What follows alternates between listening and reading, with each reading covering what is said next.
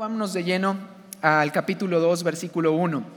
Pero antes, eh, ¿les parece si oramos? Señor, te damos gracias, Padre, por esta mañana. Te pedimos, Dios, que este grupo eh, de esta reunión, Dios, Señor, tú sigas hablándonos, Dios, como has comenzado ya. Dios, te, pido, Señor, que, que tu Espíritu Santo, Dios, nos revele y nos muestre, Señor, Dios, lo que tú quieres y tú seas glorificado en este tiempo, en el nombre de Jesús. Amén. Eh, quiero hacer un pequeño y breve resumen del capítulo 1. Básicamente solo quiero tomar algunos puntos de, aquí, del capítulo 1, recordando cuando tú y yo somos eh, salvos, hemos creído en Jesús, hemos creído en lo que Él hizo en la cruz por nosotros, como murió por nuestros pecados. Y, a veces eh, cuando tú das tu testimonio o alguien te pregunta, ¿cómo es tu cristianismo o por qué eres cristiano? Yo podría pensar, nunca había visto Primera de Pedro capítulo 1 versículo 8 como una respuesta para esto. Y para mí fue, cuando Talí lo, lo exponía, para mí fue esta la respuesta. Dice, a quien amáis sin haberle visto, en quien creyendo, aunque ahora no lo veáis, os alegráis con gozo inefable y glorioso y está hablando de tu relación con Jesús, a quien le amas sin haberle visto. Indiscutiblemente es por fe que tú has recibido a Jesús en tu corazón, no le has visto, pero le amas intensamente, aunque no lo veas. Muchos de los niños eh, preguntan a veces, oye, pero, pero ¿por qué crees en Dios si yo no lo veo? Pero es lo, cuando tú le empiezas a explicar y llegas a este punto, al punto del gozo inefable, al punto de ese gozo que hay en tu vida que es indescriptible no lo puedes definir, no puedes decir exactamente hasta que tú no lo vives. Entonces eso es lo que muchas veces sucede con nosotros los cristianos, que es cómo, cómo te describo realmente lo que pasó en mi corazón, qué pasó, lo que ocurrió y qué es lo que yo siento. Pero es ese gozo inefable del que habla Pedro, ese gozo indescriptible. Otras de las cosas que, suceden, el versículo 18 nos dice que sabiendo, sabiendo que fuiste rescatados de vuestra vana manera de vivir, la cual recibiste de vuestros padres, no con cosas corruptibles como oro y plata, sino con la sangre preciosa de Cristo. Entonces nos dice que fuimos rescatados de esa vana manera de vivir y también nos decía esa, esa vida insatisfecha, esa vida vacía. Y realmente también ese es un significado de lo que ocurrió con nosotros. No sé contigo, pero en mi vida, aún teniendo cosas y aún tratando de satisfacer mi vida con muchas, muchas cosas, eh, cuando muy joven tratas de comerte el mundo, pero sabes, te das cuenta que realmente, aún teniendo todo lo que pudiera ofrecerte este mundo y las cosas que, hay que pueden ser muy placenteras, realmente tienes una vida vacía. Y, cuando yo eh, tengo este encuentro con Jesús me doy cuenta de eso, mi vida estaba vacía, nada podía llenarlo y el único que pudo hacerlo fue el amor de Dios. Cuando Jesús viene, te da la identidad, te da propósito, te da un sentido en tu vida y entonces de repente todo cobra sentido tu vida vacía que tratas de llenar y de tener con cosas y satisfacer de muchas maneras, pareciera que de momento cumplen su objetivo, pero es temporal. Tu vida sigue estando vacía sin Él. Y a veces nos pasa, aún siendo cristianos. No sé cuántas veces hemos tenido tiempos en los que eh, hemos sentido ese, ese vacío, pero ese vacío fue creado por Dios para llenarlo únicamente Él. Y es de esto Él nos rescató, de esta vida vacía. Y algo que más hizo con nosotros fue, versículo 23 dice que siendo renacidos, no de simiente corruptible, sino de incorruptible, por la palabra de Dios que vive y permanece para siempre. Entonces nos hizo renacer.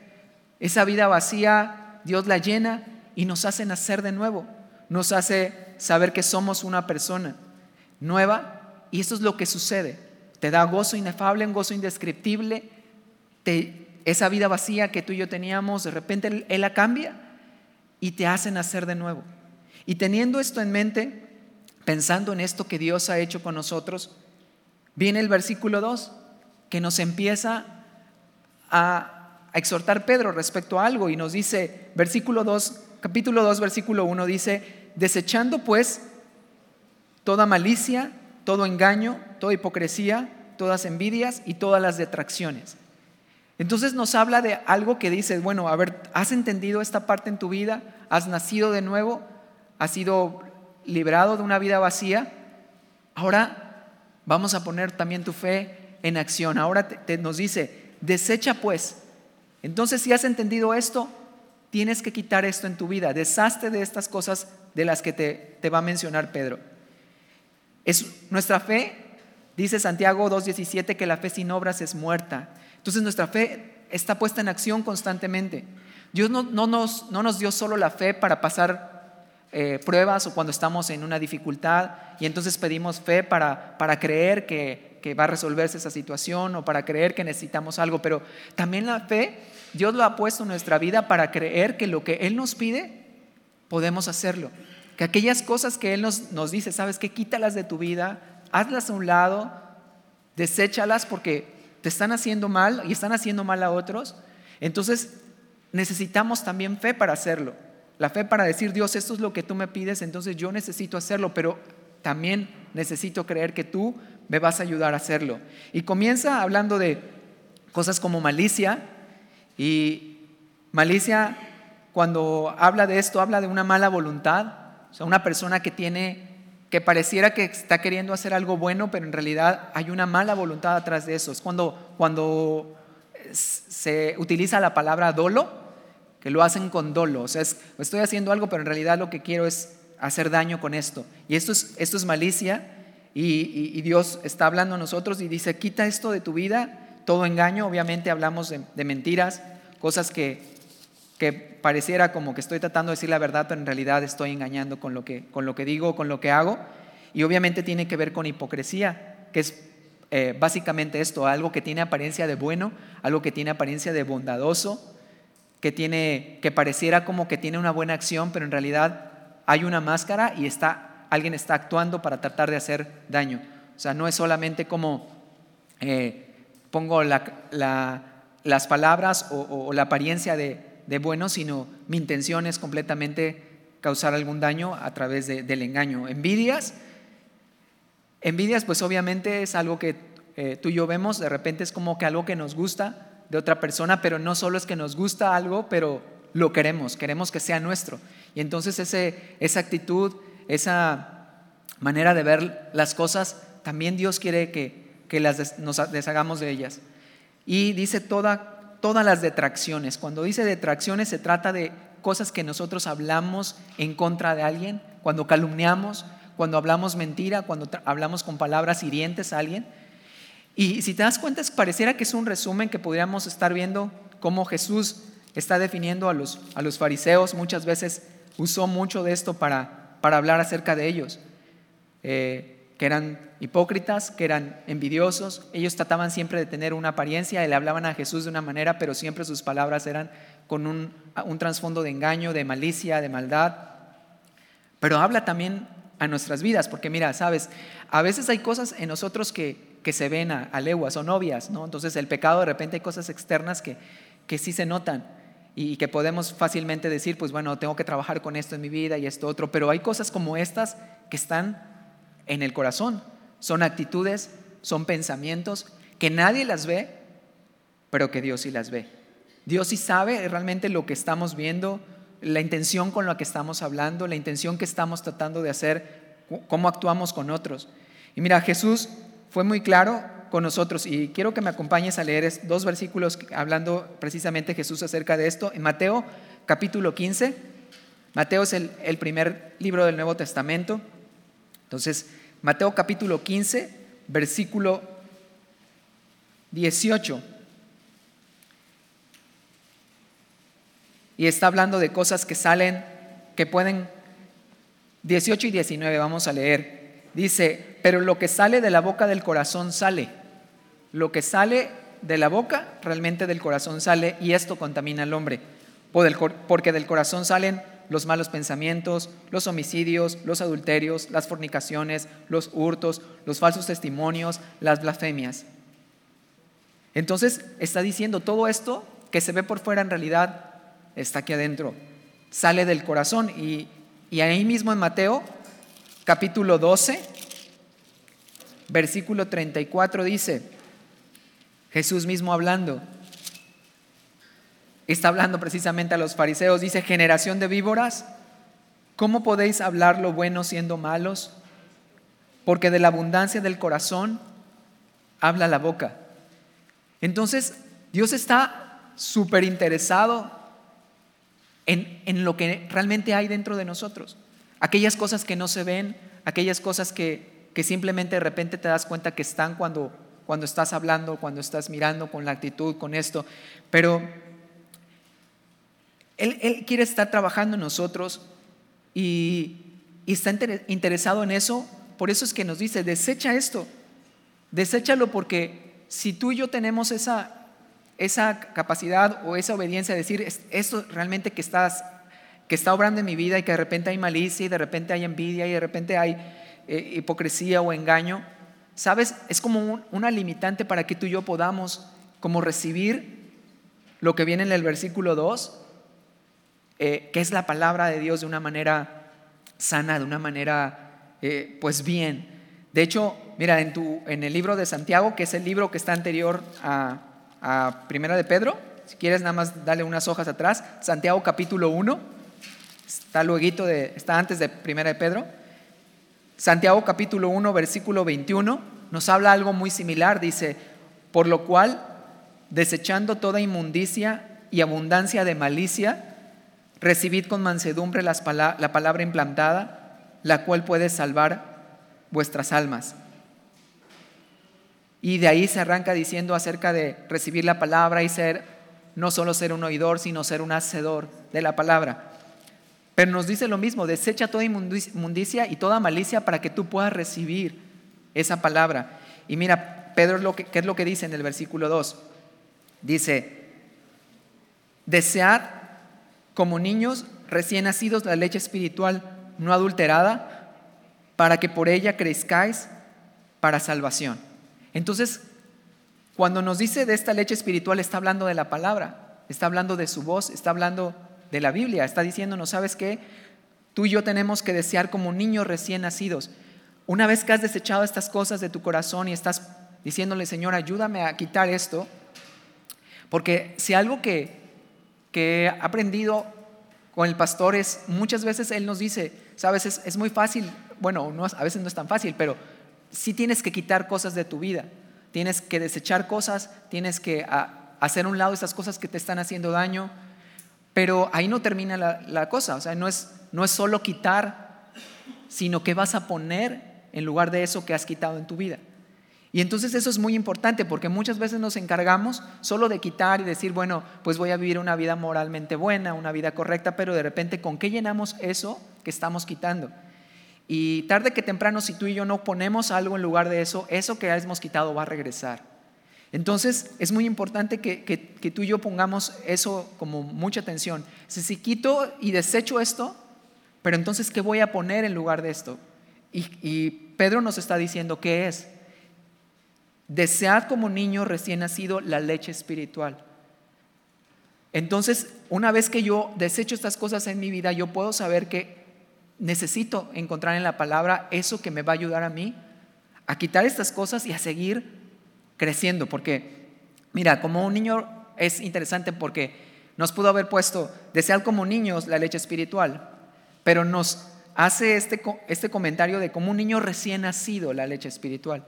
Si tú eres papá y, recuerdas, o si tú eres un padre recién, sabrás cómo es que pide la leche espiritual un bebé, más bien la leche natural. El bebé no tiene ni idea de la espiritual, pero cuando tiene hambre, ¿cómo la pide? A gritos, desesperadamente, ¿no? No te pide educadamente, ¿me puedes pasar mi biberón porque ya me dio hambre, son las tres horas y quiero llenarme? Él no le importa si estás durmiendo, no le importa si estás muy cansado, no le importa, mamá, si ya están casi al punto de, caer de la cama. Él dice, son las tres horas exactas y estoy brincando del berrido porque ya quiero mi leche. Y, esto es lo que Pedro nos dice, dice, desea como ese niño recién nacido, que está desesperado, que tiene demasiada hambre, que necesita el alimento que lo nutre, que lo llena. Y habla de una leche espiritual interesante, dice no adulterada. Pudo habernos dicho una leche espiritual nada más, pero la leche al final de cuentas es una bebida. Y tú has escuchado a veces de las bebidas que adulteran en, en las ferias o en los lugares que adulteran eh, una bebida que es original, que fue hecha con cosas 100% eh, originales, pero de repente a alguien se le ocurre pues ponerle otra sustancia para que tenga, no sé, este, otra consistencia y, pueda pues tener mayor cantidad de esas botellas. Y esa, leche eh, o esa sustancia adulterada al final de cuentas pues tiene un engaño detrás de esto y, produce una cosa diferente, ya está corrompida, ya está eh, adulterada esa, esa, esa, esa bebida. Y lo mismo es lo que Dios está hablándonos a través de esto. Dice, desead como niños la leche espiritual, pero no adulterada. Y Pedro nos advierte esto con esto, que muchas veces nosotros podamos desear como escuchar la palabra, pero saber y darnos cuenta cuando esta palabra puede estar también que alguien le pone como otra sustancia añadida a lo que realmente en original Dios quería hablarnos. De repente es como la palabra manipulada con algo oculto, cuando te prometen cosas que no son.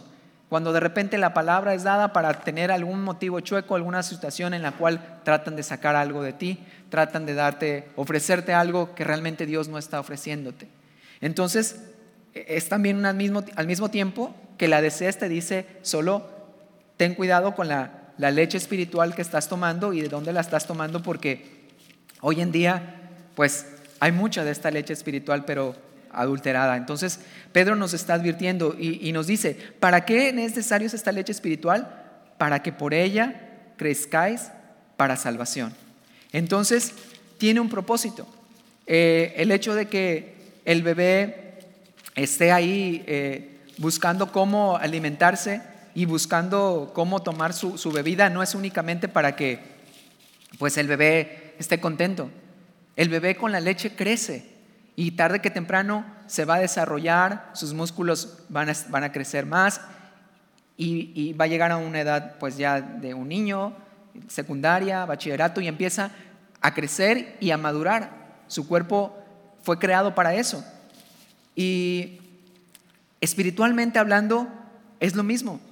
Dios está tratando también nuestras vidas que con cada vez que nosotros podamos ir y tomar de esta leche, eh, podamos crecer para salvación. La salvación se recibe por la gracia que, Dios ha tenido con nosotros. Cuando tú y yo creemos en Jesús, que Él murió por nuestros pecados, somos salvos por esa gracia que Él nos ha dado. Pero, ¿sabes? En esa salvación Dios quiere hacernos también seguir creciendo. Eh, somos como un bebé cuando recibimos por primera vez es esa relación que tenemos con Jesús, pero Él no quiere, Él no se, no se va a conformar con vernos ahí. Él nos ama como somos cuando llegamos por primera vez a Él, pero Él quiere que seamos como Jesús. Él quiere vernos crecer, desarrollar, madurar. Y sabes, muchas veces esto en el cristiano duele porque de repente hay cosas que Él te quiere mostrar y Él te habla y Él te exhorta y Él te invita. Y de repente eso de, de crecer y madurar duele, pero es necesario. Tú y yo no nos podemos quedar como bebés, espirituales. Un bebé es bien bonito y es muy tierno y, te gusta y lo cuidas y, le pones cosas, pero sabes, tarde que temprano ese bebé va a crecer y esa es la ley de la vida. Seríamos muy egoístas pensar que, que tu hijo no creciera. Y a veces no queremos, queremos que se queden como bebecitos, así tiernos. Pero ¿de qué nos serviría? ¿Y de qué le serviría a él? Si no crece. Lo mismo sucede con nosotros. Podemos eh, tener en un principio una relación con Dios, pero no se puede quedar ahí su obra. Su obra completa tiene que estar en nosotros. Y, Dios nos lleva a eso, Dios nos lleva a madurar, Dios nos lleva a seguir deseando esta leche espiritual porque sabe que la necesitamos. Y mira, yo buscaba algunos de los pasajes que hablan un poco acerca de esto. Son, son versículos que me encantan y, vamos a, buscarlos. Eh, el primero de ellos está en Efesios capítulo 4, versículos 14 y 15.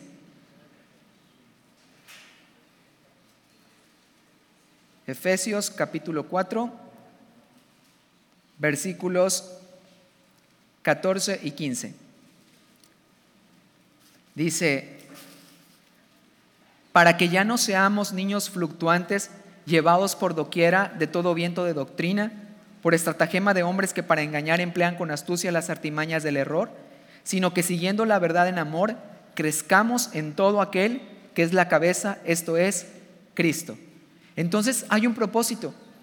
El tomar la palabra, el desear la palabra es también que no seamos como esos niños fluctuantes, dice que van de un lado, un lado a otro, que son engañados porque pues cuando eres un bebé, eres un niño, tú te lo crees todo. Y hay cosas que, que no son, son verdad. Pero a veces así también sucede con nosotros. Y entonces Él dice, yo necesito que ya no seas un niño fluctuante, que ya no seas engañado con las artimañas del error, sino que siguiendo la verdad en amor crezcas. Y eso es muy necesario para la vida cristiana, es lo más saludable. Segunda de Corintios 4:16 nos dice, por tanto, no desmayamos. Antes, aunque este nuestro hombre exterior se va desgastando, el interior no obstante se renueva de día en día. Y eso es lo que sucede, crecemos, sí, de repente pues ya nos ponemos más viejos, pero en el interior no paramos de crecer. En nuestro hombre interior, en nuestro espíritu, Dios sigue trabajando. No podemos parar y decir es que yo ya conozco todo, es que yo ya me sé la Biblia, es que yo ya para qué voy a, voy a buscar a Dios eh, y yo ya tengo mucha experiencia, pero sabes, dice que el interior no obstante se va renovando de día en día, Él sigue trabajando en nosotros, Él no para, Él, Él quiere que nosotros podamos seguir creciendo en esto. Y segunda de Timoteo 3:16 nos dice que toda escritura es inspirada por Dios y es útil para... ¿Para qué es útil? Para los que están en navegantes ahorita me van a repetir el versículo. ¿no? Dice que es útil para enseñar, para redarguir, para corregir, para instruir injusticia, a fin de que el hombre de Dios sea perfecto, preparado para toda buena obra. Entonces, cuando habla de esa perfección, dice para que todo hombre sea maduro. Y Él está interesado en esa madurez.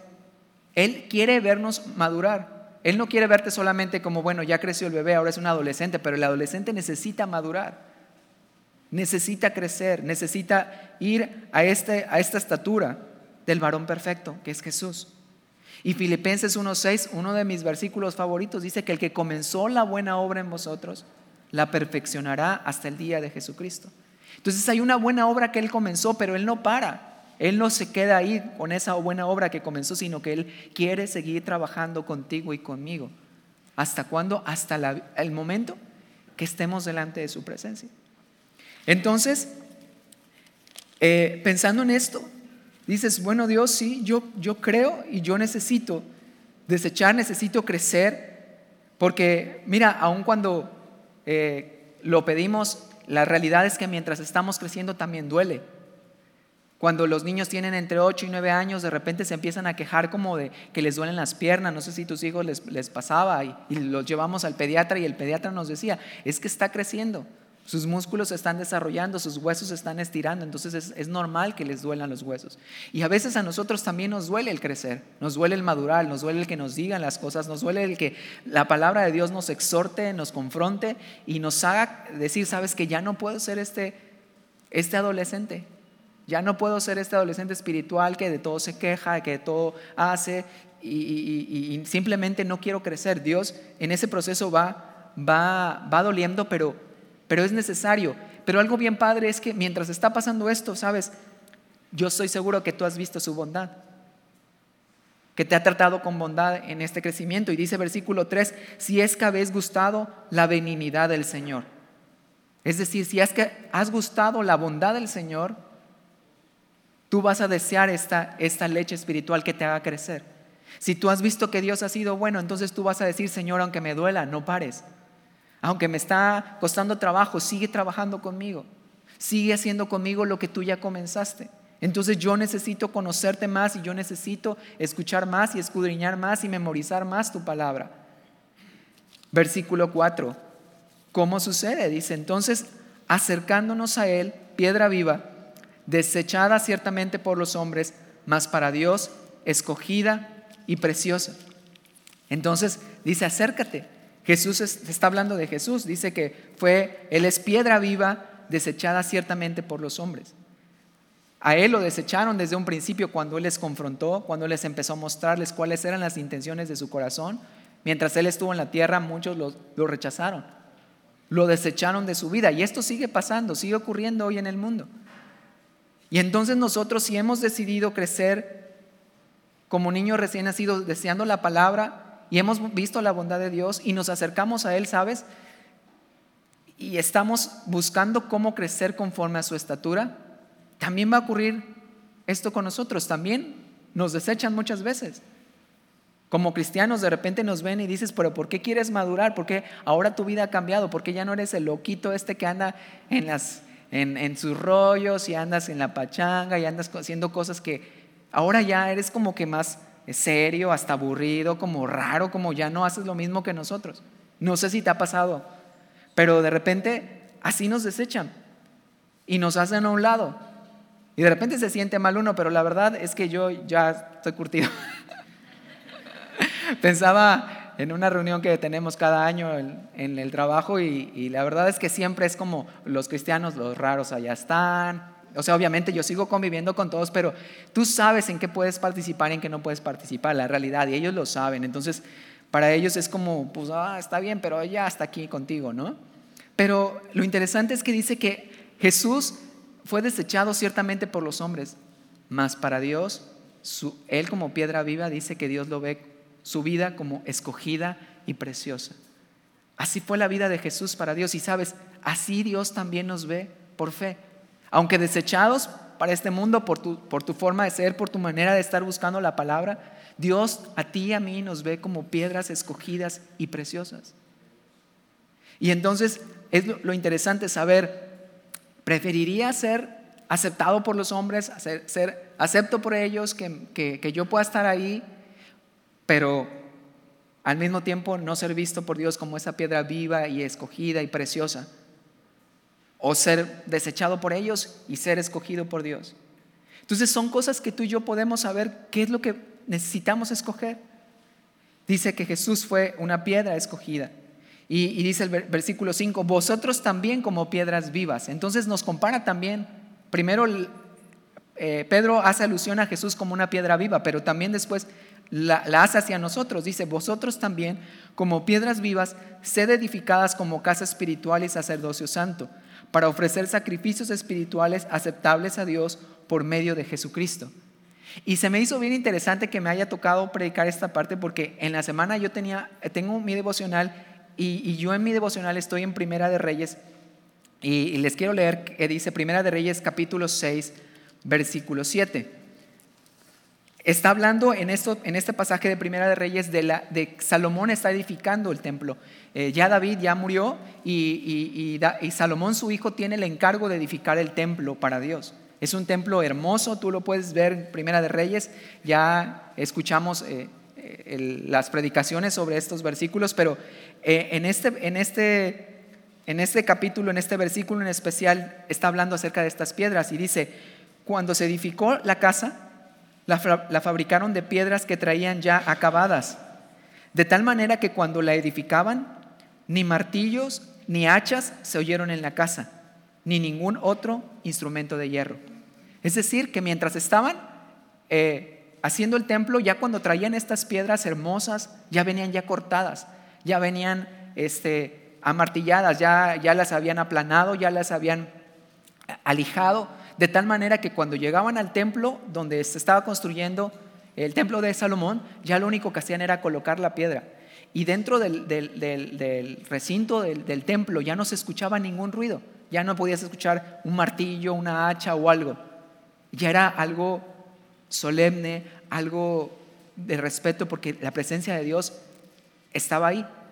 Y, sabes, eh, si las piedras pudieran hablar, Pudieron haber dicho, oye, ala, sí está bien, me veo bien bonita, pero vieras cómo me costó verme así. Me, no sabes cómo me, me dolió cuando me estuvieron martillando, cuando estuvieron este, poniendo un hacha sobre mí y me estuvieron dando forma. Y Pedro nos habla esto, como dice que somos como piedras vivas. Y yo creo que muchas veces así pasa con nosotros. Dios, mientras no lleguemos a ese lugar que Él nos tiene preparado, su casa, su morada. Jesús dice que Él nos preparó una morada para nosotros. Pero antes que lleguemos a ese lugar, aquí en este mundo también estamos siendo tratados como esas piedras. De repente tiene que venir el hacha, de repente tiene que venir el martillazo, de repente tiene que quebrantar tu vida.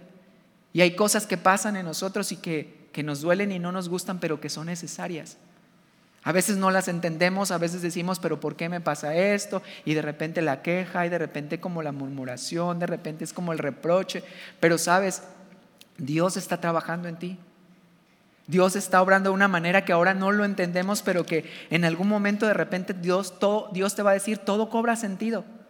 Te das cuenta ahora cómo te ves aquí, ya una piedra bien bonita, que ya lo único que hace es llegar a ocupar el lugar que yo había destinado. Y eso es lo que Dios está haciendo con nosotros, pero mientras está pasando esto también en esta tierra, el Dios te, está colocando en algún lugar y está provocando cosas en tu vida con un propósito. Todo tiene un sentido. Todo tiene una razón por las cosas que, que nos suceden. Las cosas buenas, pero también las cosas malas, las cosas que no nos gustan tanto. Porque Él está viéndonos así. Dice, siendo sed edificados como casa espiritual y sacerdocio santo. Estamos siendo edificados así. Vamos a formar un lugar, cada uno de nosotros. Somos una piedra que va a estar ocupando ese lugar que Dios ya tiene destinado. Dice la palabra que los pensamientos de Dios para nosotros no son de mal, sino que son de bien para darnos un fin y una esperanza. Entonces nosotros podemos confiar, sabes que Dios está bien. Yo sé que me duele esto que estás tratando conmigo, pero quiero, quiero ser esa casa que edifique, santificada, apartada, una casa espiritual y un sacerdocio santo. Tú y yo somos el templo del Espíritu Santo, dice su palabra. Entonces también cada cosa que nos pasa también va, vamos formando ese templo, vamos también construyendo ese templo. Hasta un día ser la, la piedra que realmente Él quiere y verla como Él la desea, que es simplemente vernos como Jesús. Lo, lo increíble es que Él ya nos ve como Jesús.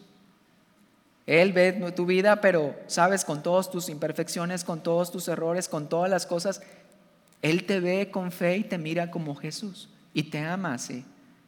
Pero Él mientras está trabajando contigo y Él no va a quitar a un lado las cosas que necesitamos que pasar para que Él nos haga como esas piedras vivas. Dice versículo 6, por lo cual también contiene la escritura. He aquí pongo en Sión la principal piedra del ángulo, escogida y preciosa, y el que creyere en él no será avergonzado. Entonces dice, si tú y yo estamos viendo a Jesús como Él es, como la piedra del ángulo, como escogida y preciosa, no seremos avergonzados. Sí, seremos desechados a lo mejor, pasaremos por diversas pruebas. Veíamos en el capítulo anterior que dice que es necesario por un tiempo ser afligidos en diversas pruebas. Y pues será necesario, pero eh, aun cuando pasemos por ellas y aun cuando seamos desechados, a causa de muchas cosas, dice que entonces si creemos en Él, en esa piedra viva, en esa piedra preciosa y escogida, no seremos avergonzados. Y esto nos tiene que dar esperanza de saber que en medio de las tribulaciones, en medio de las batallas, en medio de la lucha que estemos viviendo, no seremos avergonzados. Y esto nos tiene que dar ánimo para seguir creyendo y diciendo, Señor, eres tú mi piedra angular. Eres tú la piedra perfecta, eres el refugio que yo necesito en mi vida. Dice versículo 7, para vosotros, pues, los que creéis, Él es precioso. Pero para los que no creen, la piedra que los edificadores desecharon ha venido a ser la cabeza del ángulo y piedra de tropiezo y roca que hace caer. Porque tropiezan en la palabra, siendo desobedientes, a lo cual fueron también destinados. Y entonces Dice, si tú crees para él, para ti Jesús es precioso, pero para los que no creen, de repente es una roca que está ahí en medio del camino. Y Jesús no es como una roca de piedra de tropiezo, como has escuchado esa, esa frase, que no seas piedra de tropiezo. Y aunque te lo han dicho, a veces lo hemos, lo hemos sido. De repente no somos una buena piedra. Pero Jesús no es una piedra de tropiezo en sí como nosotros. Es una roca que está en el camino es una roca que está firme, una roca que está bien plantada, es una roca que es la verdad. Y esa verdad está ahí, pero de repente alguien que no ha decidido creer es como esa persona que va y ve, la, piedra ahí, pero hace como que no la ve. Entonces prefiero como, como que, ay, no, no, mejor esto no lo veo, no lo escucho, me hago de, oídos sordos, digo yo como un tío Lolo, así como que nomás no la veo, y sabes, esa roca iba a estar, no fue puesta para tu tropiezo, pero por tu no ver, por tu no escuchar, por tu no dejar que, que te hablara, vas a tropezar. por la desobediencia, dice. Y a veces eso, eso pasa en el mundo. Jesús está ahí, está la roca puesta y Él no fue puesta para tropiezo, fue puesta para que sea nuestra fortaleza, nuestro refugio, esa, esa roca que nos hace a nosotros crecer, madurar y, y enfrentar las cosas con fe. Pero para aquel que no cree es aquel que ha decidido cerrar sus ojos a la verdad, aquel que ha decidido mirar y, dijera Pedro en el, en el capítulo, en segunda de Pedro, dice que tienen la vista corta ya no, ya no ven bien, ya es como, ahí está la roca, pero, ay, no sé, no la vi. Y de repente es como leer la Biblia y, y ver los pasajes que te confrontan, ver esos pasajes que te exhortan, ver esas, esas palabras que te hacen sentir incómodo, pero entonces es como que prefieres mejor pasarle la hoja, dices como que esta ya no me gusta tanto.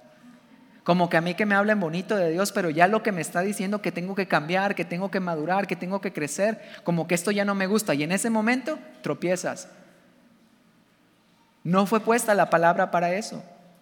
La palabra es como un espejo, fue puesta para que tú te veas en ella y te reflejes y veas tu condición y veas realmente qué es lo que necesitas cambiar. Pero si tú y yo decidimos no obedecer y decidir como, pues, ay no, mejor como que hago oído sordo, entonces fácilmente vamos a tropezar. Y esto está hablando, Jesús sigue estando en este mundo como una roca, pero mucha gente ha decidido no creer. Y va a ser un tropezadero una y otra y otra vez porque Él es la verdad.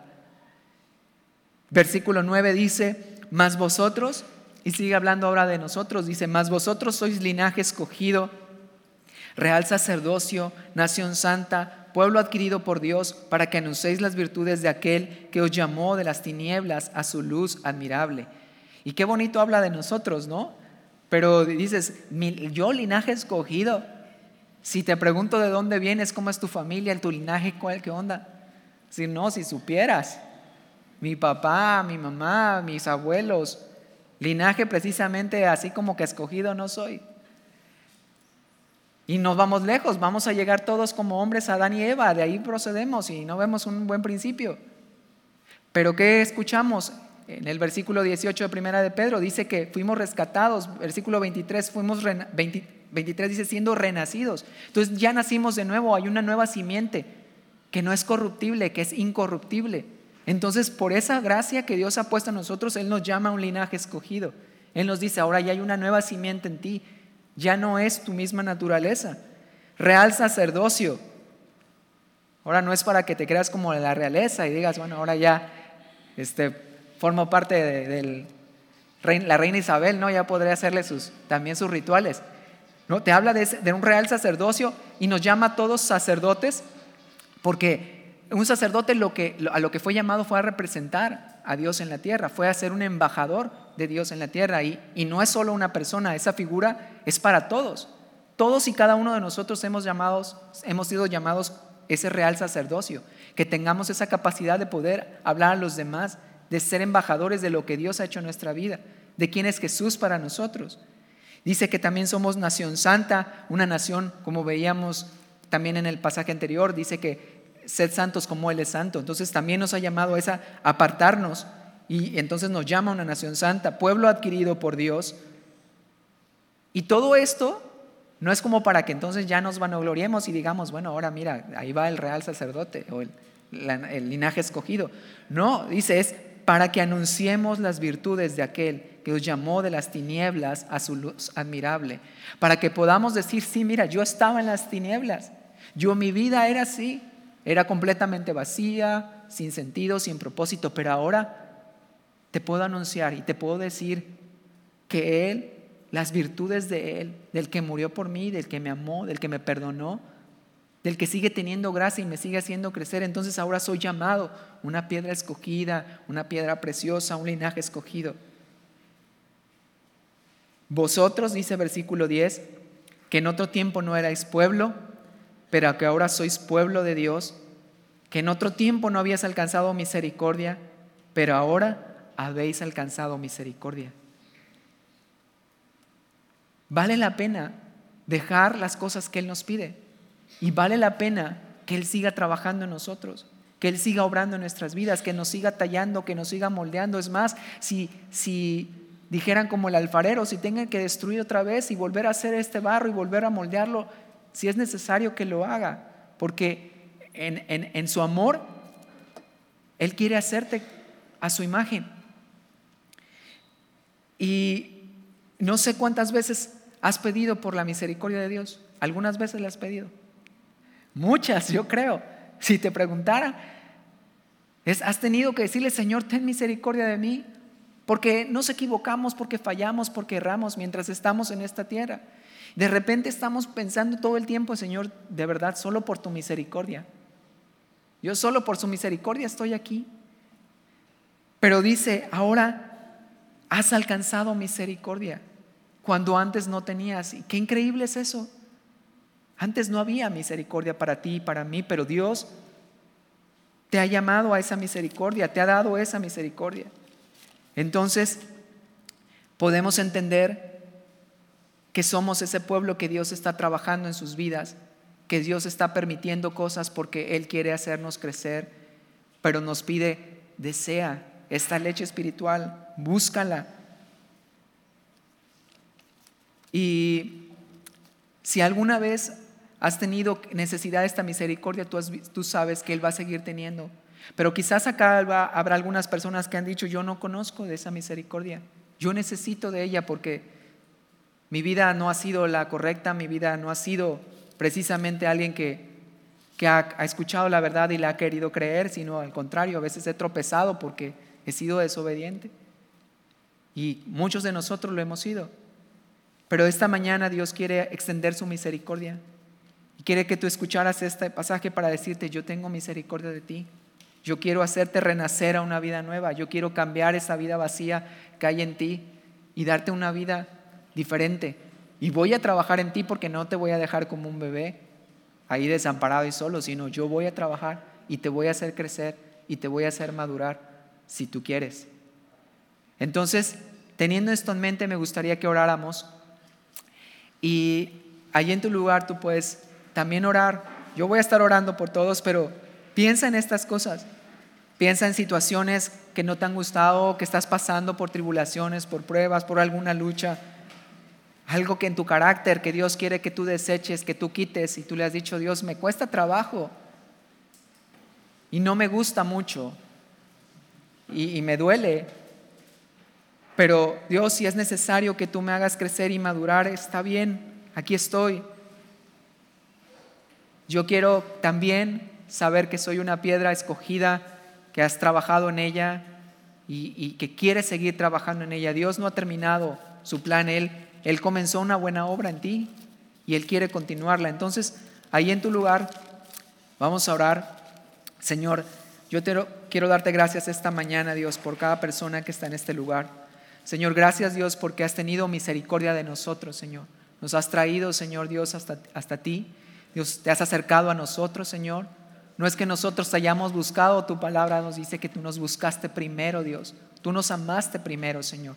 Entonces, Dios, te pido, Señor, por aquellas personas, Dios, que necesitan alcanzar esta misericordia, Dios, Señor, que quizás la han pedido, pero no han sabido ni cómo, no han sabido cómo pedirla, no han sabido cómo llegar a ti.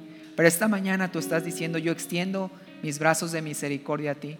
Yo extiendo mi perdón, yo extiendo mi amor y mi favor para tu vida. Y quiero hacerte renacer de nuevo, quiero darte una vida nueva, quiero llenar esa vida vacía que tú estás viviendo ahora. Y Señor, oro por esas personas, Dios Señor, que han de recibirte a ti, Señor, que han de escuchar tu voz y puedan rendirse a ti y decirte, Señor, yo necesito de tu misericordia. Y entonces puedan experimentar ese gozo inefable, ese gozo indescriptible, ese gozo, Dios Señor, que llena todo su ser que le hace mirar y saber que ha sido perdonado, que está limpio.